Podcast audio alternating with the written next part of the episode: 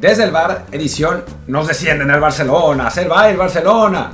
Bueno, no, no se va el Barcelona, pero, pero sí, la situación del, club catalán se pone complicada. Además, en la Liga Mexicana, pues hay dimes y diretes de muchos tipos, entre Salinas Pliego, eh, quiero decir, eh, invitando a comer a periodistas, que no, no yo no, no, no dije nada más que invitando a comer. Eh, después ataques a Memo Ochoa otra vez, porque dan quiero decir, porque realmente lo piensan. Un fin de semana que se presume interesante de acuerdo a lo que pasaron estos últimos dos días. En fin, yo soy Martín del Palacio y aquí está Luis Herrera conmigo. Así es, el, el- fin de semana pinta combativo, está, anda mucha gente muy, muy caliente, con muchas ganas de darse de cates y vamos a hablar de algunos de ellos que en la semana nos han dado esa, también esa impresión. Pero antes, como siempre, les recuerdo que estamos en Google Podcast, en Spotify, en Apple Podcast, en Amazon Music y en muchísimas plataformas más. Por favor, suscríbanse en la que más les guste, déjenos un review de 5 estrellas con comentario. Ahora urge más porque aparte ya me acabo de entrar a la lista y se metió un amigo regio a darnos uno de una estrella porque dice que odiamos a Papá Tigres, así que creo que podemos, todos los demás podemos tomar eso como una medalla de honor de, ah, pues mira, ya, ya estamos, llamamos centralistas incluso ese review, Yo no odio a Tigres, pero... pero yo, ni, ni yo tampoco, pero bueno, ya es como que si ya estamos en la órbita de los centralistas y todo, algo estamos haciendo bien, en fin, dejemos el review, también en, en Telegram, en Telegram Podcast, y ahora sí, vamos a darle a estos temas tan eh, inquietos como es esta denuncia de la Fiscalía de Barcelona que ya, eh, ya puso contra el club en manos del juzgado de la ciudad por, por el tema de los árbitros y los pagos a el ex, ex vicepresidente del Comité Técnico de Árbitros, José María Enríquez Negreira, que ocurrieron tanto con Rosell, Bartomeu y varios más. Sí, bueno, lo que dice, esencialmente la parte jugosa Sí. del, del asunto, se las leeré. Ah, mierda. Eh, ahora tengo que ampliar porque mi vista ya no es la de antes. Dice, por otra parte, a través de los presidentes ARF, o sea, Rosell, y JMBF, o sea, Bartomeu, el, el FCB, o sea, el Barcelona, alcanzó y mantuvo un acuerdo verbal estrictamente confidencial con el, den- el denunciado Jmen, o sea, Negreira, eh, a fin de que en su calidad de vice- vicepresidente del comité de arbitraje y a cambio de dinero realizara actuaciones tendentes a favorecer al Barcelona en la toma de decisiones de los árbitros en los partidos que disputase el club. Es decir, de- de- lo que sigue después son, son más acusaciones que ya sabían, pero esto es nuevo. Es decir, lo que está tratando de probar la fiscalía es que el Barcelona contrató a Negreira para que incidiera en los árbitros y que le hicieran arbitrajes más favorables. O sea, esa es, esa es la, la acusación de la fiscalía, lo que es eh, una diferencia de lo que habíamos estado escuchando hasta ahora, que eran eh, pues lo de las asesorías de Negreira, lo de evasión fiscal, eh, el delito de colusión. Esto es, o sea, lo que está tratando de probar la fiscalía es esencialmente la intención de arreglar los partidos. Así es, ya, ya se va directo a, corrupción en, en- por parte del Barcelona y el arbitraje para arreglar partidos. Evidentemente no será fácil probarlo, más allá del tema de los pagos. O sea, no un, solo, aunque sea un indicio muy fuerte, todavía tienes que eh, mostrar más pruebas de que efectivamente hubo una, como dice aquí, ¿no? una corrupción continuada en la cual tal y tal y tal y tal arbitraje fueron claramente arreglados a favor del Barcelona. O sea, No, no, no, y déjame ser claro en esto, porque es algo que ya me decían eh, desde antes y sí hay que ser. No se tiene que probar que los arbitrajes fueron arreglados. Ah, claro, sí. Porque ese, o sea, eso es una segunda parte Sí. que a quien afecta es a Negreira, Sí. no al Barcelona. Lo que se tiene que probar es que el Barcelona contrató a Negreira para eso, porque Negreira perfectamente podría haber estafado al Barcelona y haberle dicho, ah, sí, yo les arreglo los arbitrajes y después, chachán, meterse el dinero, no hablar con ningún árbitro y listo y decirles, oh, mira, no, si este árbitro les pitó a favor. Pero lo, eso es lo que se tiene que probar, porque mucha gente en Twitter me decía, pero es que probar que los partidos van a estar, est- estaban arreglados va a ser dificilísimo. Por supuesto. Claro. Dificilísimo. Lo que no es tan difícil, entre comillas, es probar que esa fue la razón, porque puede haber comunicaciones, eh, mensajes de WhatsApp, mails, etcétera, ¿no? O sea, es, es probar la intención por parte del Barcelona de arreglarlos más allá del resultado final. Exacto. Es como cuando salió apenas ayer o antier esa entrevista con un jugador antes del, del Sporting que dijeron, pues a ver, se acercaban a nosotros para este, eh, tratar de comprarnos para arreglar un partido, ¿no? Más allá de que el, el partido acabe o no con este, el resultado que la persona que quería comprarlo eh, se obtenga, el solo hecho de que pagues Así ya es una, una cuestión de corrupción, ¿no? O sea, tú puedes decir, este, no, pues a ver, yo, eh, mi, mi equipo está a punto de salvarse del descenso, pero tiene que ganar sí o sí a este equipo, al cual este, ya no se juega nada. Pues venga, ahí les va un millón de pesitos para que se dejen perder. Y ellos lo pueden ignorar o no, pero de todos modos perder porque son muy malos. Bueno, pero tú igual ya hiciste el acto corrupto de soltar ese millón de pesitos para lograr el objetivo que tú querías. Sí, y ahora hay que ver qué es lo que pasa en lo que sigue del juicio, porque en efecto la fiscalía tiene que producir evidencia, o sea, tiene que mostrar que eh, pues se, se utilizó el dinero para eso, a ver qué hace Negreira, o sea, qué declara Negreira, que puede ser considerado un testigo hostil a la defensa y entonces de tratar de descalificar su testimonio, a ver si produce algún tipo de evidencia el propio, el propio Negreira, que aparentemente, bueno, no aparentemente, hay un burofax que, que dice en, el, en el que eh, pues esencialmente chantajea al Barcelona diciendo que si no le pagan más lo, lo vuelven a digo eh, si no le paga más va a denunciar todos los, los arreglos que, que han tenido entre ellos eh, después ahora estoy viendo que eh, Negreira dice que tiene Alzheimer. pero bueno, cualquier cosa con eso, ¿no? O sea, ya, ya dio ese argumento para no declarar sobre sus cobros, sobre sus cobros, perdón, al, al club. Este fue eh, cuando lo estaba investigando, bueno, lo, lo publicó el español. Y esta respuesta fue en un informe médico que presentó su abogado a la unidad de policía judicial adscrita a la fiscalía falta que se lo acepten, por supuesto, pero bueno, ahí está claro, eh, Negreira pues también tratando de zafarse de la forma que pueda, porque si, si tiene que responder, pues eh, es muy factible que ya sea se incrimine solo o eh, le, caigan en la mentira, eh, comprobándole con documentos cosas que él quiera negar, ¿no? Entonces, bueno, no recuerdo en España cómo está el asunto del perjurio, pero creo que no es muy diferente a, a lo que hemos visto luego en Estados Unidos, que si, si bajo juramento mientes, también hay un delito este, similar que perseguir aquí en España. Entonces, bueno, la, la cosa le complica y pues sí, mejor decir, estoy enfermo, ya no sé nada, ya estoy medio más para allá que para acá puede ser la única vía que tenga para simplemente pues escurrirse lo más que pueda y de todos modos pues estará toda la documentación eh, ya, ya existente pues como prueba en su contra, ¿no?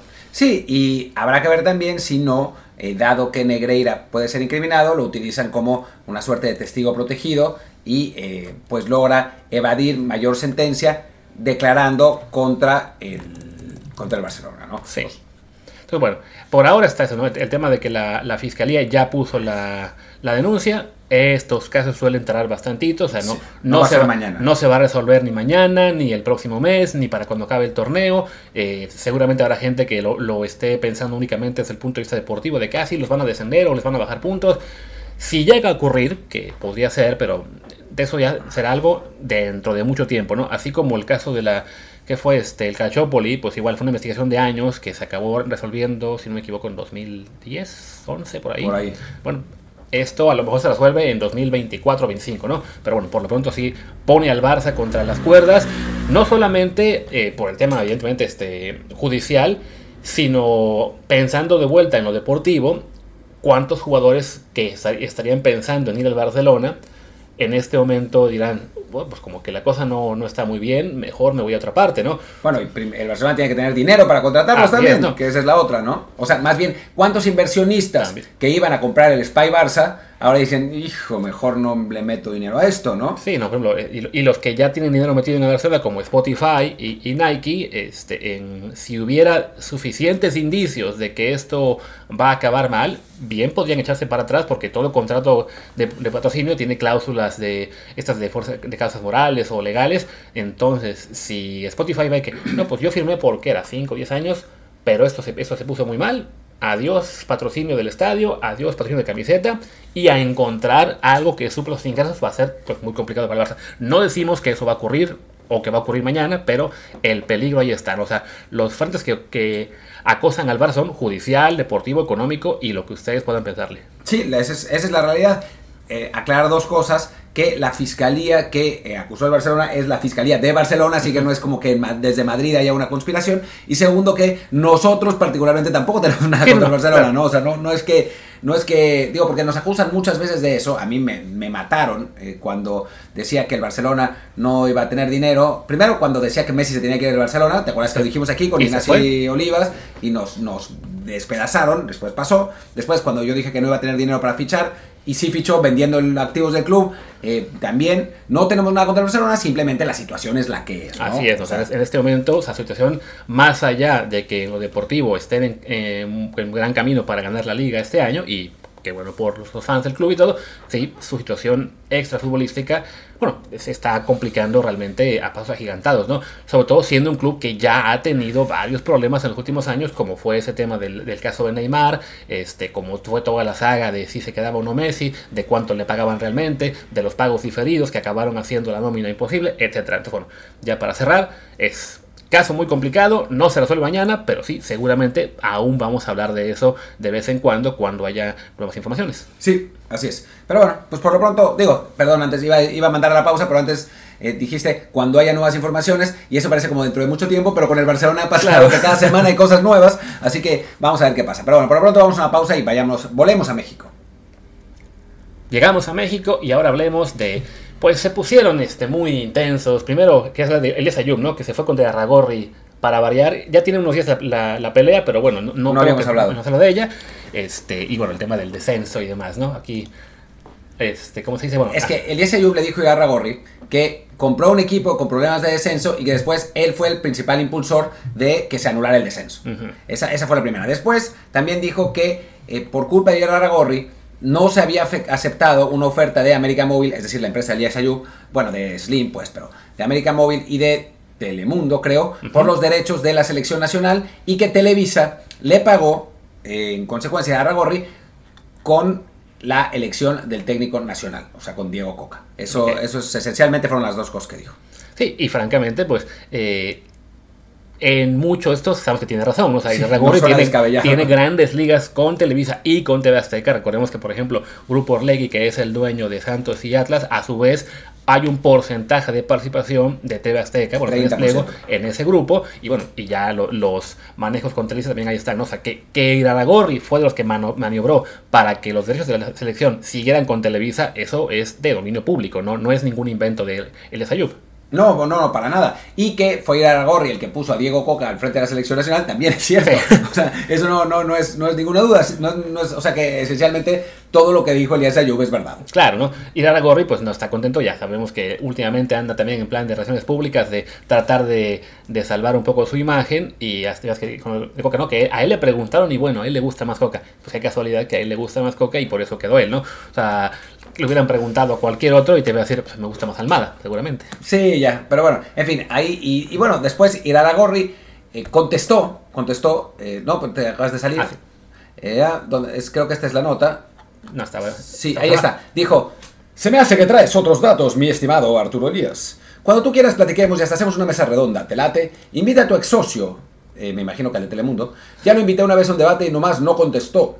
Si no sé, no sé, no dijo nada realmente. Sí, no, simplemente era eso, no estaba, estaba buscando la forma de eh, pues darle la vuelta a la tortilla. eh, también porque sabe que bueno, en una mesa redonda como la que propone, pues es también es un poco de destrucción mutua asegurada para que fregados se van a. El, el- otro siempre tiene que decir que no, y el que queda como el muy, muy machito, el que sale ganando, es el que ofreció ese debate que ninguno los quiere. No, no, no, no, lo van a hacer, además, Sí. cero va a pasar. Pero bueno, en fin, e- ese, es- ese fue el, el primer, o sea, lo, lo pusimos como aperitivo porque es el, el- el primer debate ahí más, más pequeño, pero después hay, hay cosas más, más interesantes, ¿no? Eh, primero, pues aparecieron, eh, Mar- primero fue Luis García, después fueron Martinoli Campos, diciendo que eh, si Memo Ochoa, que Memo Ochoa debería dejar su lugar a porteros jóvenes y retirarse, lo que es de la, de la selección.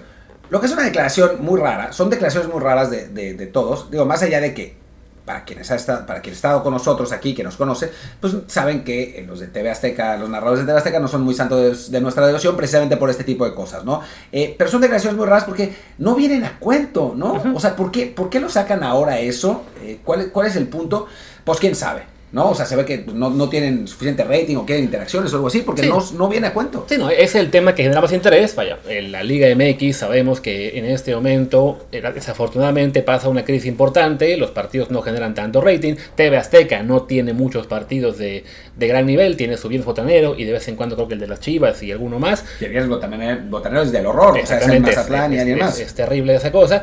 Y claro, para mantenerse vigente, pues tienes que estar hablando de los temas que te generan más ruido. La selección aún tiene partido ¿Y qué es lo que genera más ruido de la selección de aquí que haya juegos? Pues creo que sí, el tema de Memo Ochoa es uno de los tres principales porque las otras polémicas pues no pesan tanto, ¿no? no es, ya no está Guardado, ya no está Héctor Herrera, por ahora al menos. Eh, de Funes Mori y Raúl Jiménez sí puede hacer ruido, pero no está la cosa tampoco tan, tan caliente. Pero a Funes ni lo llevaron y Raúl pues está justificando su convocatorio jugando bien, así que... se, van a esperar a que tenga un mal partido para volver a hablar de él, ¿no? Y bueno, con Ochoa pues sí, el más allá de que juegue bien o juegue mal, que en los últimos dos partidos los jugó bastante bien, eh, saben que siempre van a tener ese, pues ese grupo de seguidores que se van a encender cada vez que se hable de él, tanto a favor como en contra, ¿no? O sea, los pro Ochoa también van a salir a defenderle con todo, eh, y hay gente que nos incluye ahí, en nuestro caso simplemente por cuestión deportiva, o sea, en el momento que haya tres porteros, bueno, no tres, dos porteros mejores que Ochoa, adelante, que lo jubilen con todo gusto, pero por lo pronto la realidad es que solo parece haber uno que está para ser seleccionado, eh, digamos, joven y que, y que rinda. Y ni siquiera ese portero está a un nivel más alto que el Ochoa. No, no, ni siquiera anda bien, ¿no? Eh, Acevedo, que eso es lo que. O sea, yo cuando puse, puse un tweet diciendo que, bueno, que si Martinoli y Campos están eh, tan claros en que no Ochoa se debería retirar porque solo quiere su sexto mundial, pues que eso también aplicara a los narradores, ¿no? O sea, porque ellos llevan ya más de seis mundiales y pues que le den, que le den también espacio a las nuevas generaciones. Yo no creo que nadie se deba retirar eh, para darle espacio a las nuevas generaciones. Ni Ochoa ni Martinoli. O sea, no, no creo que nadie. Pero ya si vamos a aplicar eh, la, la, misma, el mismo rasero, pues entonces que se vayan todos, ¿no? Sí. Que no quede uno solo. No, la verdad es que sí es cierto, ¿no? Entonces, eh, ¿y por qué no? Tampoco. O sea, ¿por qué pedían a Corona para ir al Mundial pasado si hubiera llegado de 42? ¿no? es, es, una cosa rarísima, ¿no? O sea, Corona hubiera jugado el Mundial pasado de la edad a la que Ochoa va a llegar al siguiente, ¿no? O sea, el, portero al que más han defendido es el portero que ya te demostró que sí es factible que mantenga un nivel al pasado los 40, que es la edad a la cual dice, no, pero Ochoa ya no va a llegar. Pues que a lo mejor sí, insisto, a lo mejor no llega.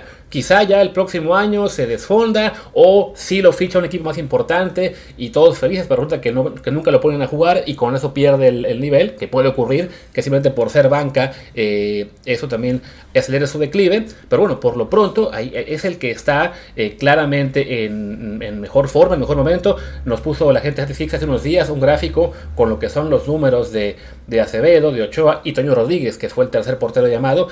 Y los números de Acevedo en general están casi todos por debajo de los de Ochoa, jugando en una liga más, más fácil que la de Ochoa, ¿no? Pues los, de, los son los que se ven mejor. Todos, ¿no? Por debajo de los de Ochoa. no, menos el de Easy Goals, que whatever that means. Pero fuera de eso están todos por debajo, ¿no? Sí, no, y lo de Easy Goals, o sea, pues, el número más bajo es el mejor, así que ahí sí, efectivamente, el, está un poquito mejor el dato de Acevedo, 0.18 contra 0.23 de Ochoa. Pero bueno, yo vi, he visto todos los goles que ha recibido Ochoa. Y los de Acevedo. Tampoco ninguno me parece que haya sido easy. Sí, no, es una cosa extraña, pero bueno, aceptando esa estadística, el gráfico que pusieron tiene 10, eh, números y 8 de ellos están a favor de Ochoa. El único que no también es el de minutos, bueno, simplemente porque le tocó comer banca en dos partidos, ¿no? Pero vaya, es, es, en este momento muy sencillo tener ese debate de quién debe estar en selección de los porteros. Acevedo, ok, ¿quién más?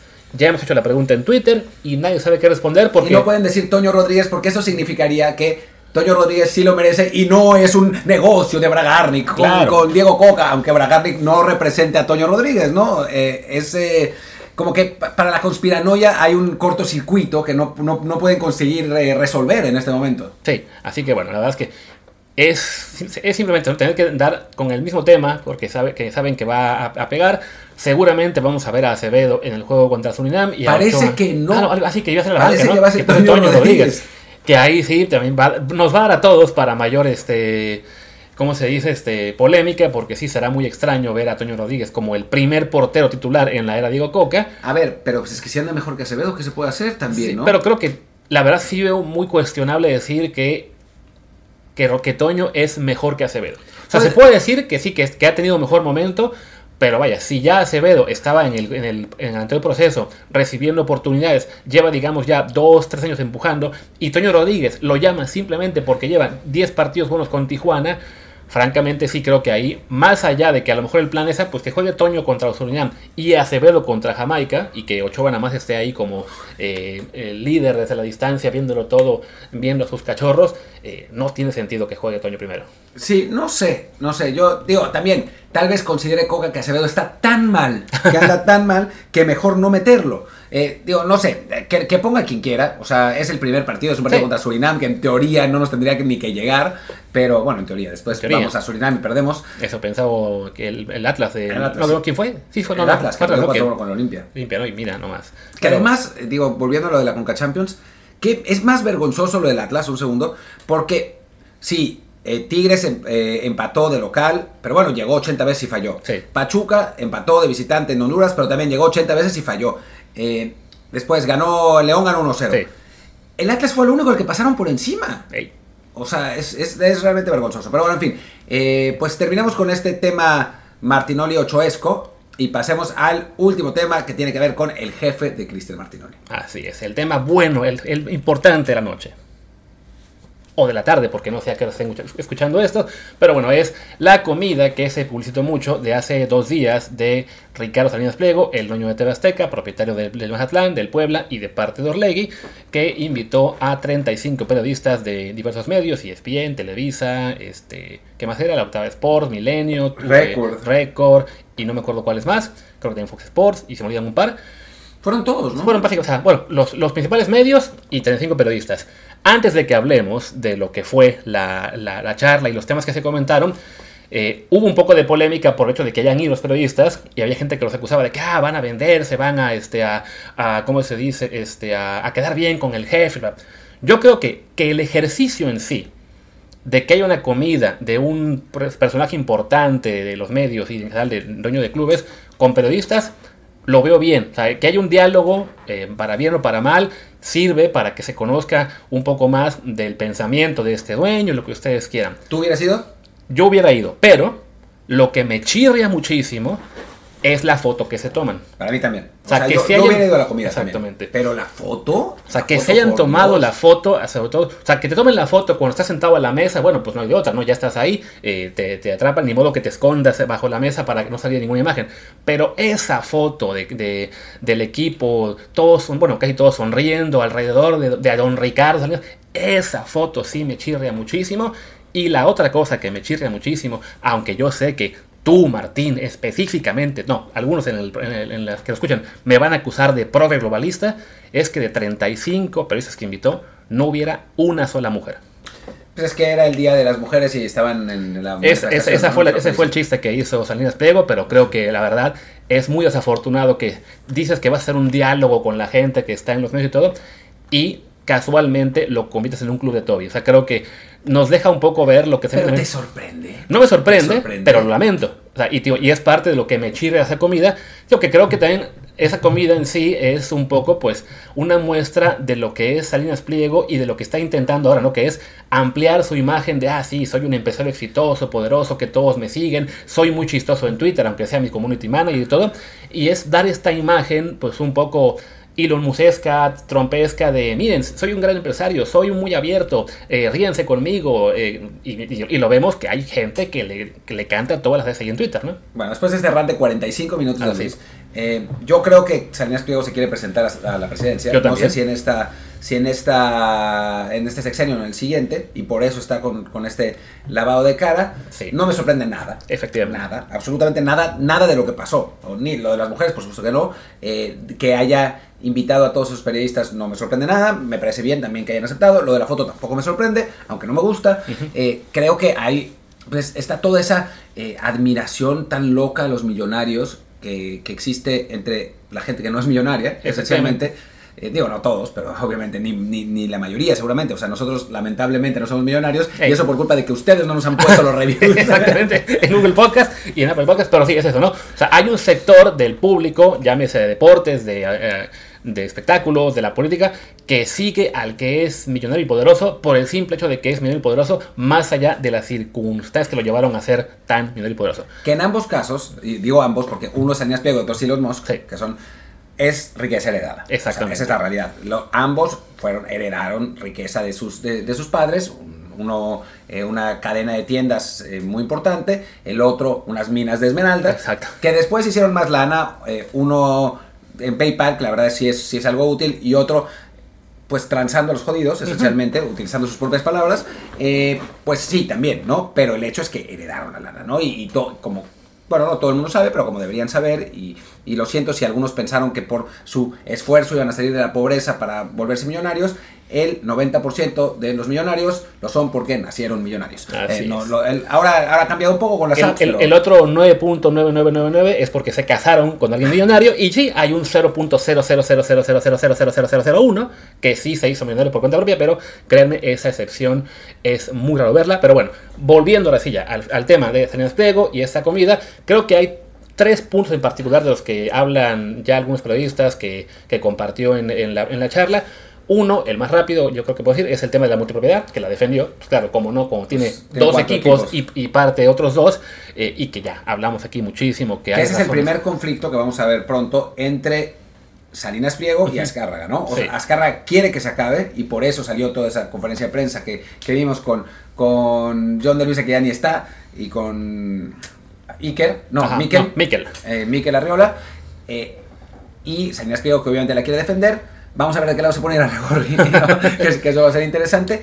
A ver, a ver qué termina pasando ahí. Sí. Segundo tema, por ejemplo, fue lo- cuando habló del, no descenso, que ya lo había expresado antes en Twitter, que no quiere que haya, es porque eso, proteger su negocio, creo yo que este, ya lo hemos hablado bastante aquí en el programa, es una es estar añorando el, el formato estadounidense de que todos tienen garantizado ganar dinero sin tomar en cuenta que, claro, las ligas estadounidenses no tienen competencia externa que que, castigue a los que no hacen esfuerzo por ganar. En, o sea, si tú eres el dueño de los Cleveland Browns y por si 30 años has sido un equipo mediocre, de todos modos, tu liga es la más poderosa del mundo, tienes un mercado cautivo que no ve otra cosa más que americanos de la NFL. Si tú eres el dueño del Mazatlán o el Querétaro, que lleves 2, 5, 8, 10 años sin ganar y sin hacer un intento real de ganar, pues simplemente tus fans van a decir, mejor vamos a ver la Premier League, la Champions League, otras cosas en lugar del fútbol mexicano. Pues sí, eh, eso, es, eso es verdad. eh, y bueno, quiere, quiere proteger la inversión eh, Salinas Pliego. La poca inversión que hizo, lo poco, el poco dinero que le mete a sus pobres equipos que están en la mega calle de la amargura, que son de los peores equipos del fútbol mexicano.